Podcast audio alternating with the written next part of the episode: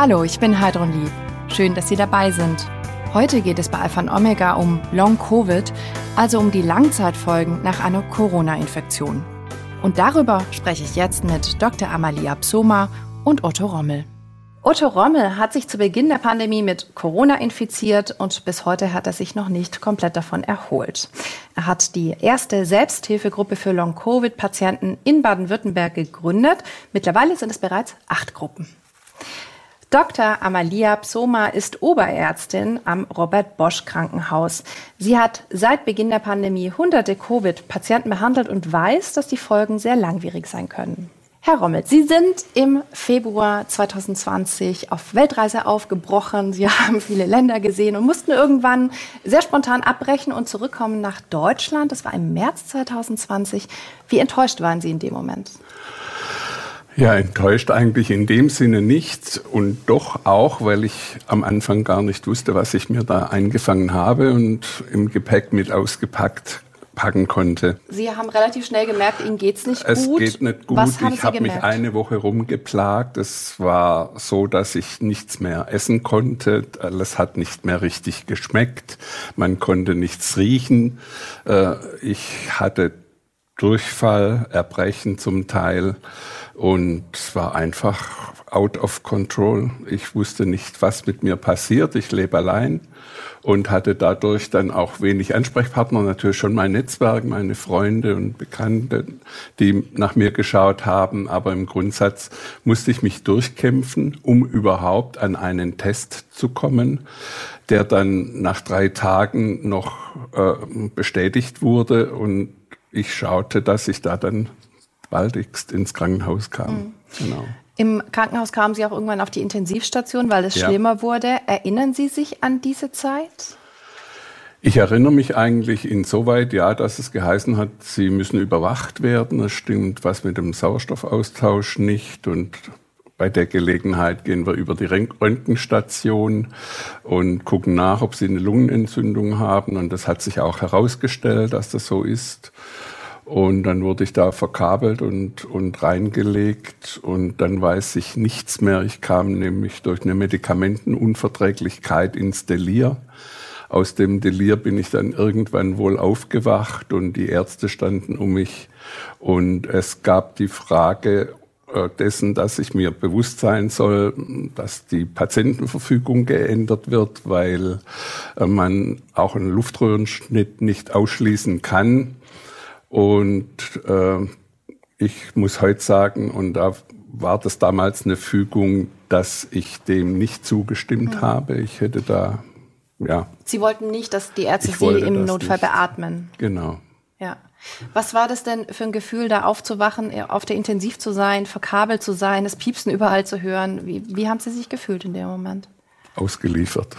Also völlig Sie müssen sich hingeben. Es, es, gibt keine Möglichkeit, aktiv da mitzutun, außer dass mal ein Physiotherapeut kam in den zehn Tagen, der die Bettdecke gelupft hat und mit den Beinen versuchte, ein bisschen Gymnastik zu machen. Und ansonsten ja, gepiept und gemacht und Tag und Nacht ziemlich gleich. Also das finde ich auch sehr belastend und ja, ja, Frau Psummer, war das jetzt ein typischer Verlauf, den wir gehört haben von der Covid-Erkrankung? Das ist natürlich ein kritischer Verlauf gewesen mit Intensivbehandlung oder Aufenthalt auf Intensivstation. Ähm, es kam jetzt nicht zu einer Beatmung, aber Sauerstoffgabe war sicherlich notwendig und dann ist das schon eine schwere, also ein kritischer Verlauf äh, mit hohem Sauerstofffluss und ähm, Überwachung auf Intensivstation. Das ist natürlich jetzt äh, nicht die milde Variante. Ja. ja. Sie haben im Laufe der, der Pandemie sehr, sehr viele Covid-Patienten behandelt und auffällig war ja auch, dass die Patienten teilweise immer jünger geworden sind. Woran lag das denn? Da müsste ich äh, so ein bisschen ausholen. Also am Anfang, wo natürlich noch keine ähm, Impfung, kein Schutz durch Impfung gegeben war, war es natürlich so, dass die deutlich alten äh, Patienten ins Krankenhaus gekommen sind mit einer sehr, sehr hohen Sterblichkeit. Die sind dann auch relativ zügig gestorben, auch mit äh, Intensivaufenthalt. Und äh, als man dann später später dann ähm, äh, durch den Impffortschritt gesehen hat, die ganz vulnerablen Gruppen mit dem hohen Risiko, also das hohe Alter ist ein hoher Risikofaktor, dass eben äh, ähm, äh, man an der Erkrankung sterben kann oder intensivpflichtig wird. Als die dann geschützt waren, äh, ist es dann natürlich dann ähm, äh, das Patientenalter heruntergerückt, weil dann das Infektionsgeschehen Fahrt aufgenommen hat und wir hatten also viele Infizierte und wer eben nicht ausreichend geschützt war und noch andere Risikofaktoren mit sich gebracht hat, ähm, ist dann auch auf die Intensivstation gelandet mit Mitte 40, Mitte 50. Das war dann ähm, keine Seltenheit. Hm. Was ist Ihnen wenn dann so in der Rückschau besonders in Erinnerung geblieben? Also was mich äh, eben immer noch äh, beeindruckt ist, dass ähm, bei dieser Erkrankung, vornehmlich in der Delta-Welle, also jetzt nicht die Omikron-Variante, wie schnell da so ein kritischer Verlauf sich eben gerade bei den nicht sehr alten Patienten ähm, äh, äh, ja, ähm, gezeigt hat. Also innerhalb von Stunden, wo noch die Sauerstoffwerte normal waren, war dann ähm, das Essen nicht mehr möglich, das Trinken nicht mehr möglich, diese Müdigkeit, die Sie angesprochen haben und äh, wo dann äh, das Ganze kippt und es dann eigentlich kaum einzuholen ist und dann eben sehr, sehr schnell intensivmedizinische Maßnahmen nötig sind, dass das einfach ein sehr kurzes Zeitfenster war, was ich so von anderen Erkrankungen jetzt nicht erlebt habe. Mhm. Wovor hatten die Menschen am meisten Angst, die Patienten? ich glaube, dass die, die Müdigkeit macht ja auch jetzt nicht, also das war, es war ja, also es war ja selten so eine Panik, sondern man ist ja dann schon sehr, sehr müde und äh, kann ja, also wenn man nicht mal selber essen und trinken kann, dann äh, kann man ja auch nicht äh, sehr viel so ähm, Paniksymptome oder so etwas zeigen, sondern das ist eine wahnsinnige Erschöpfung, die wir ja auch ein bisschen von den Long-Covid-Patienten können in der Akutphase. Und äh, ähm, das Schwierigste für die Patienten war, dass natürlich durch die Isolation kein Kontakt zu den mhm. Angehörigen, kein Besuch, das war, glaube ich, so das Härteste. Auch die Isolation, dass man da ähm, kaum äh, das Kontakt nicht möglich war zu was, was haben Sie denn da beobachtet? Was hat den Patienten Halt gegeben? Den Patienten hat Halt gegeben, wenn sie sich verbessert haben. Also dann äh, war das sehr positiv. Mhm. Aber da das ja auch eine gewisse Zeit ging und auch ähm, äh, gerade auf der Normalstation äh, eben dann von Tag zu Tag geguckt wird, äh, der Sauerstoff äh, wird äh, gemessen. Also äh, wenn man das dann überwunden hat und äh, wenn es dann ein bisschen besser wurde, das war dann, also äh, dann mhm. ähm, war die Hoffnung auch du durchaus spürbar. Ja. Was hat Ihnen denn geholfen in der schweren Zeit? Gab es irgendwas, was Sie getragen hat, was, was Sie ja durch diese Erkrankung quasi eine Stärke mitgegeben hat? Ja, in Gedanken zu meinen Kindern und Enkelkindern äh, fand ich das eigentlich noch nicht angebracht, äh, die Erde zu verlassen, sondern auch hier zu bleiben, dass es lohnt, weiterzuleben und einfach da mitzumachen und aktiv vielleicht das, was ging. Ich bin sehr oft dann, wo ich von der Intensivstation wegkam, in meinem Zimmer vorm Fenster gestanden und habe die Atemübungen gemacht, um, um hier voranzukommen. Und ja, einfach um wieder ein Stück weit altes Leben zurückzukriegen. Mhm. Auch. Was war in der Zeit das Schlimmste für Sie?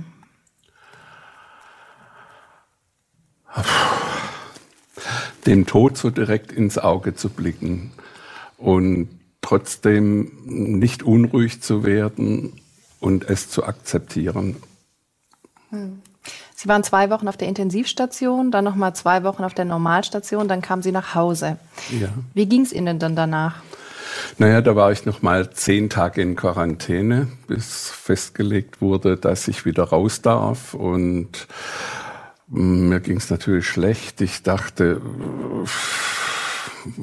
ja, mit dem Atmen tat ich mich noch so schwer. Dann äh, alle Symptome, die man so heute gut kennt, mit äh, Müdigkeit, Muskelschmerzen und anderen Dingen, das, das hat noch gar nicht zu dem gepasst, dass man sagen kann, ich komme jetzt aus dem Krankenhaus und mit einer Erholungsphase und bin dann gesund. Ich bin nach der Quarantäne zum Lungenfacharzt gegangen und man hat beim Lungenfunktionstest einfach festgestellt, dass große Defizite da sind und ich konnte dann Gott sei Dank von 44 Prozent auf 77 wieder steigern und mhm. da bin ich jetzt heute auch. Und ja, das finde ich, ja. hat sich so gezeigt. Und Frau Psummer, manche Patienten haben ja Langzeitfolgen. Wir haben es jetzt gerade auch gehört, Beispiele. Was für, was für Folgen haben Sie da beobachtet? Ja, also wir kennen auch von anderen Viruserkrankungen, dass es eine Akutphase mhm. gibt. Und ähm, im Falle von Covid-19 ist das tatsächlich vier Wochen allein dauert schon die Akutphase. Und wenn jetzt ähm, Beschwerden die vierte Woche überdauern, würde man schon von Long-Covid per Definition sprechen. Und wenn man drei Monate nach Erkrankungsbeginn immer noch Beschwerden oder neue Beeinträchtigungen, die aber auf die Covid-19-Erkrankungen zurückzuführen sind, also keine andere Diagnose das erklären, dann wären wir schon beim Post-Covid-Syndrom. Und äh, das äh, gibt es. Äh, das ist auch so mit einer Häufung von zehn Prozent der Erkrankten, der Infizierten, erstmal so grob gesagt verrechnet, dass da einige Patienten irrsinnig lang für eine Rekonvaleszenz brauchen, hm. was gar nicht so in unseren Alltag äh, pass, äh, reinpasst. Also dass äh, so viel Zeit und so eine langsame, wie Sie sie geschildert haben, langsame Wiedereingliederung in den Alltag obwohl man vielleicht vorher sich ganz fit und gesund gefühlt hat. Das ist so ein bisschen die Diskrepanz, wo die Patienten beunruhigt sind und hm. genau. Also in der Gesellschaft spricht man immer von Long-Covid, wenn jemand lange mhm. Symptome hat, aber eigentlich der richtige Fachbegriff ist Post-Covid. Habe ich das richtig verstanden? Post-Covid ist, wenn es die, den dritten Monat überdauert. Ja. Und das ist deswegen so, weil gerade noch nach dem ersten, nach dem zweiten Monat werden die Beschwerden deutlich äh, weniger, die geschilderten. Und so, dass dann so der dritte Monat auch eine zeitliche Vorgabe ist, ab wann muss man denn jetzt mhm. weitere Untersuchungen machen und ab, ab wann gibt es sich dann ja. nicht so schnell oder so bald. Es gibt ja auch von, Sie haben es gerade schon erwähnt, von anderen Virusinfektionen wie der Influenza der Grippe Langzeitfolgen. Wie mhm. unterscheiden sich denn die von Covid-19 zu diesen? Das, mhm. Das geht dann nicht, das braucht ja nicht so lang. Und bei Covid-19 haben wir doch so drei hm, Patientengruppen oder Symptomgruppen, die immer wiederkehren. Einmal ist es die anhaltenden Atemprobleme die wir auch untersuchen, ob tatsächlich Einbußen da sind in der mhm. Lungenfunktion, Sauerstoffabfälle messbar sind unter Belastung. Das eine ist die Gruppe der Erschöpfung, der Fatigue, die auch sehr schwierig zu behandeln ist. Und dann gibt es aber auch noch ein Phänomen, ähm, wo ähm, Patienten äh, neurokognitive Störungen oder Defizite aufweisen, Wortfindungsstörungen, das planerische Denken. Also das sind äh, Menschen, die dann gar, gar nicht mehr so klarkommen und äh, äh, das ist äh, auch sehr beunruhigend für die Patienten, wenn man denkt, jetzt ist es schon so lange her, warum habe ich denn jetzt mhm. diese Ausfälle? Habe ich eine neurologische Erkrankung? Mhm. Und äh, das, also so diese drei Bereiche sind Covid-19 spezifisch bei den Langzeitfolgen. Mhm. Am Anfang wusste man das ja noch gar nicht. Ne? Da gab es halt einfach Patienten, die dann länger Symptome hatten und man hört auch immer immer wieder Schilderungen von Long-Covid-Patienten, ähm, dass sie nicht wirklich ernst genommen wurden von Ärzten. Wann ja. war denn der Moment, wo klar war, okay, es ist kein Einzelfall, da ist was und wir müssen die Long-Covid-Ambulanzen ähm, einrichten? Ja, also man lernt ja auch dazu, wir waren ja auch nicht vorbereitet jetzt ärztlicherseits auf diese Erkrankung mit diesen Langzeitfolgen, aber das hat sich ja dann ähm, schon nach den eigentlich mit den ersten Patienten dann nach einem halben Jahr so ein bisschen gezeigt. Wir wollten ja auch selber Patienten sehen, die äh, schwer krank gewesen mhm. sind und eben genau diese Langzeitfolgen untersuchen. Ähm, positiv ist, dass so die gefürchteten ganz am Anfang Langzeitschäden der Lunge, die scheinen auszubleiben. Also mhm. es ist ein ganz, ganz kleiner Prozentsatz, der trotz Intensivbehandlung nach einem Jahr, sage ich mal, die Patienten kommen jetzt auch nach einem Jahr zur Kontrolle. Das ist erstaunlich, wie gut die Lunge das dann verpackt hat. Aber mhm. natürlich sind dann noch die anderen Symptome da. da ne? ja. Sie haben ja gerade schon geschildert, nach dem Krankenhausaufenthalt ging es Ihnen erstmal noch schlecht und ähm, das hat sich auch sehr hingezogen. Und Sie haben uns erzählt, dass zum Beispiel ein Spaziergang mit dem Hund sich angefühlt hat wie ein Marathon. Richtig. Wie sehr hat Sie das dann besorgt? Ja, ich war also manchmal richtig niedergeschlagen und konnte das so gar nicht akzeptieren.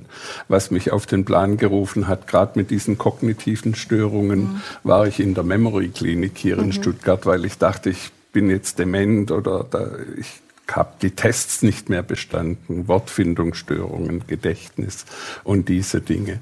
Also da hatte ich schon, schon sehr damit zu tun. Mhm.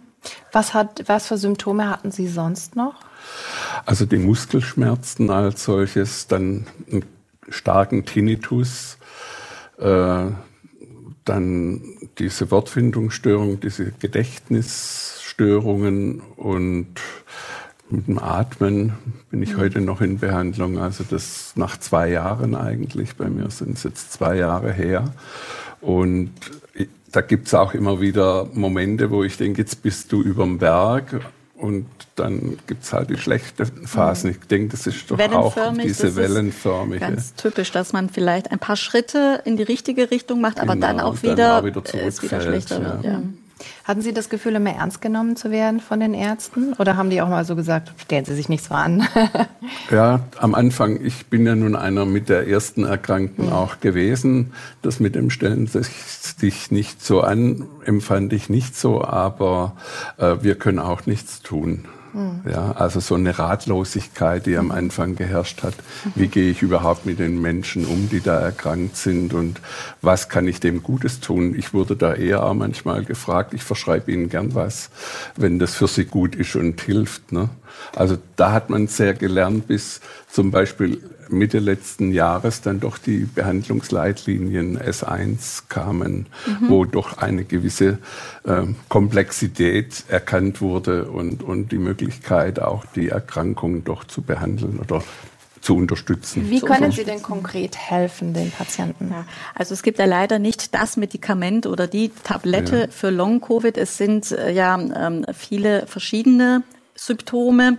Ähm, äh, eine Sache ist ja die, dass mit dem zeitlichen, also zum zeitlichen Abstand der Akuterkrankung sollten die Beschwerden deutlich weniger werden und in den allermeisten Fällen sogar äh, geht das wieder zurück. Sie können mich gern korrigieren, Herr Rommel. Also ist es denn so, dass es alles äh, stets ein bisschen besser wird jetzt äh, zeitlich? Äh, im, Im Prinzip schon, aber nicht ganz gut in dem Sinne. Ich meine, man kommt vielleicht auch da nicht mehr hin unbedingt. Mhm. Ähm, man wird älter, also zumindest in meiner Altersklasse spielt es ja auch eine Rolle. Mhm. Wer ist denn von Long-Covid besonders betroffen? Also kann man sagen, das ist jung, alt, äh, geimpft, ungeimpft? Also wen kann das mhm. treffen? Also es kann äh, jeden treffen, auch nach einem milden Verlauf. Und es ist so ein bisschen dominierend das weibliche Geschlecht. Und es spielt auch ein bisschen eine Rolle, wie die erste Krankheitswoche gewesen ist, ob viele Symptome vorhanden waren und auch das Symptom ähm, äh, Diarrhoen, also Durchfall. Das sind so ähm, Risikofaktoren oder sagen wir es mal so, aus Untersuchungen und Studien weiß man, dass das häufiger mit Long-Covid vergesellschaftet ist. Mhm. Ja. Ähm, wird man denn irgendwann wieder richtig gesund nach einer Covid-Erkrankung, wenn man dieses Long-Covid hatte?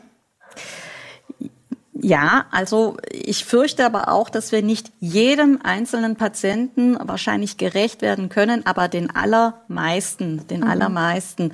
Und äh, dann ist es natürlich so, dass wir jetzt äh, unterstützend ähm, die Rehabilitation anbieten, damit man dann wieder ins Training kommt. Also zu uns kommen ja die Patienten, wo wir ja feststellen wollen, ist ein bleibender Lungenschaden da, schafft es die Lunge nicht unter Belastung ausreichend Sauerstoff ähm, zur Verfügung zu stellen. Und in allermeisten Fällen ist die Lungenfunktion gut.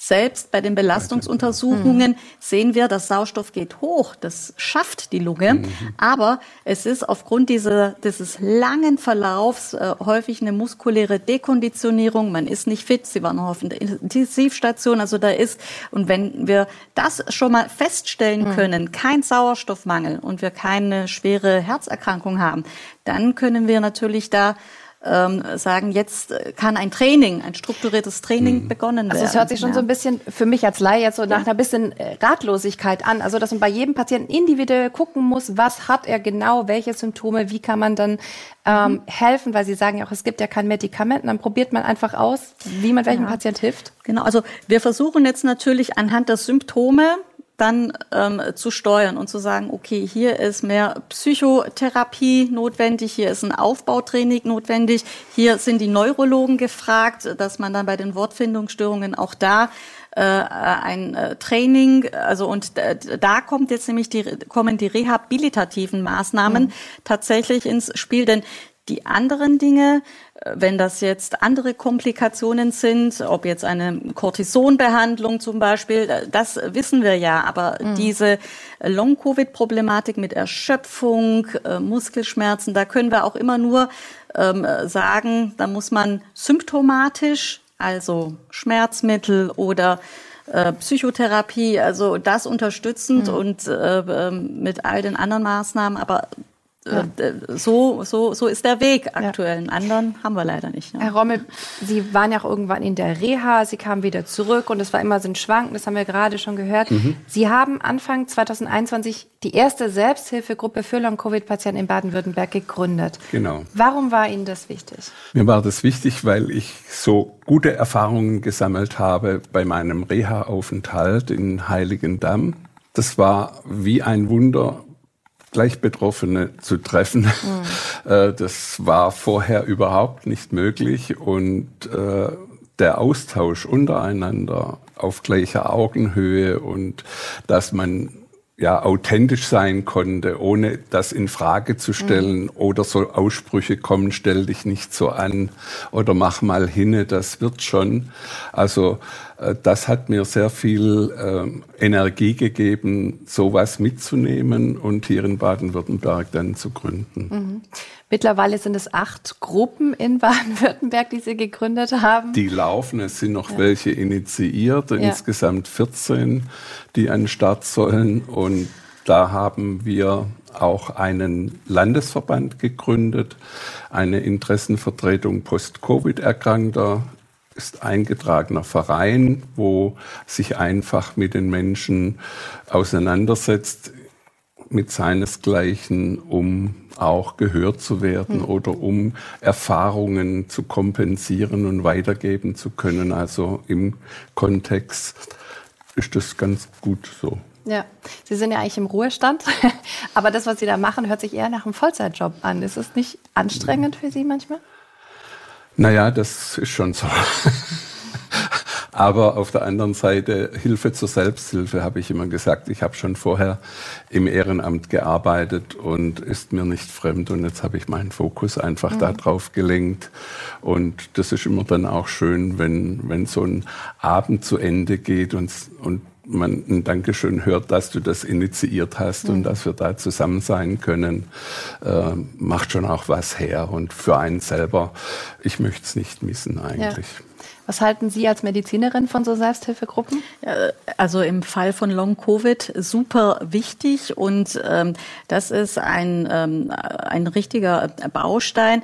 Auch die ähm, Schulmedizin, sage ich mal, musste ja dazulernen und in der Leitlinie ist ja auch ganz klar ähm, aufgezeigt, dass äh, die äh, Beschwerden, also man muss aktiv ein Screening machen, ob depressive Symptome äh, vorhanden sind. Das gehört in der Post-Covid-Ambulanz dazu, dass wir jetzt nicht nur die Sauerstoffwerte übermessen. Äh, und äh, das ist also ganz, ganz wichtig, dass da die Gewichtung ähm, ähm, drauf liegt, weil wir ja eine Chronifizierung meiden mhm. wollen. Das muss man also früh erfassen ja, und entgegenarbeiten. Ja. Und das sind genau solche Selbsthilfegruppen äh, ein wichtiger Baustein. Mhm. Also, also bei uns geht es da auch schon ab mit alternativen Behandlungsmöglichkeiten, mhm. mit einer Blutapherese als Beispiel. Mhm. Was oder bedeutet das? Eine Blutwäsche, sage ich mhm. jetzt mal, äh, die versucht, diese Entzündlichkeiten oder die Mikrotrompen auszufiltern und dadurch natürlich äh, das Blut fitter macht, um die Sauerstoffsättigung besser zu erreichen. Mhm. Was muss denn ähm, ärztlicherseits noch getan werden? Gibt es denn genug Long-Covid-Stationen, zum Beispiel Ambulanzen? Oh, ich glaube, ich bin aber ein bisschen so überfragt. Ich, ähm, ja, ja ähm, ich denke äh, einfach, äh, dass die, ja, dass die wenn man nach durchgemachter Infektion mit SARS-CoV-2 sich Sorgen macht, sie nicht weiß, dann sollte man zunächst mal zum Hausarzt gehen und dann sind eben diese Fenster nach drei Monaten oder auch nach sechs Monaten mhm. so. Nach sechs Monaten, wenn ich da immer noch eingeschränkt bin, also mhm. meinen Alltag nicht schaffe, beruflich zurückstecken muss, äh, da sollte man dann auf jeden Fall eben die rehabilitativen Maßnahmen anwenden und nicht auch zu lange warten. Manchmal mhm. kommen die Patienten äh, von den, von den ersten Fällen nach eineinhalb Jahren erste Vorstellung in der Post-Covid-Ambulanz. Mhm. Das ist schon sehr lang. Also manche kommen zu zu früh ja. und einige dann äh, ja. viel zu spät. Also dass da ein bisschen das, äh, die, die Zeitabstände. Ja. Jetzt leben wir seit zwei Jahren mit der Pandemie. Was wünschen Sie sich denn, wie wir mit Covid-19 umgehen sollten? Naja, also ähm, die ganzen Empfehlungen sind ja ähm, äh, man sollte das Infektionsgeschehen nicht müde werden, da zu gucken, wo stehen wir denn und sich selber, also so Nachrichten, wann nehme ich mich zurück, wann darf ich mehr riskieren, die ganzen Impfungen natürlich, aber dass da schon eine Implementierung in den Alltag stattfindet und vielleicht gar nicht mal so ähm, ja, äh, auf etwas gewartet wird, sondern mhm. dass man wahrscheinlich dann letzten Endes selber gucken muss, was kann ich ausfallen lassen, was kann ich wie noch leben und mhm. gestalten. Das ist, glaube ich, so die nächste Phase. Ja. Was wünschen Sie sich für ja. die Long-Covid-Patienten? Mir würde gefallen, wenn das einfach akzeptiert wird in der Gesellschaft, wenn die Versorgung sich noch etwas bessern kann und dann wird es sicher rund. Herzlichen Dank, dass Sie beide da waren. Alles Gute Ihnen weiterhin. Long Covid, die Krankheit nach der Krankheit, das war heute unser Thema bei Alpha und Omega. Übrigens, Alpha und Omega, der Podcast, ist ein gemeinsames Format der katholischen Bistümer Rottenburg, Stuttgart und Freiburg sowie des evangelischen Medienhauses Stuttgart. Zu sehen sind die Sendungen auf den privaten Fernsehsendern in Baden-Württemberg, auf Bibel TV und auf YouTube. Weitere Infos finden Sie unter kirchenfernsehen.de und keb-tv.de. Wenn Sie Fragen, Wünsche oder Feedback haben, schreiben Sie uns gerne an info@kirchenfernsehen.de.